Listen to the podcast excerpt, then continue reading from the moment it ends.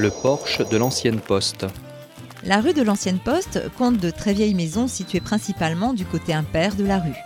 Mitoyenne, elle présente un alignement continu de façades soignées, leurs pignons se prolongeant sur des propriétés voisines. Bien ouvertes sur la rue, elles sont dotées de fenêtres garnies de garde-corps. Au numéro 9 de la rue de l'Ancienne Poste, la maison et le portail à bossage en pierre de taille, unique dans le canton, pourraient dater du XVIIe siècle. Quant aux sphinx, très rongés, ils ont sans doute été transportés là un peu plus tard. L'ensemble constitue une réalisation architecturale exceptionnelle dans un milieu villageois. Nous remarquons que la configuration du terrain en forte déclivité, fréquente à Verrières-le-Buisson, a entraîné la construction d'un étage de soubassement et d'un rez-de-chaussée surélevé. Comme beaucoup de demeures de ce genre, cette maison est le résultat de nombreux ajouts et de nombreuses transformations.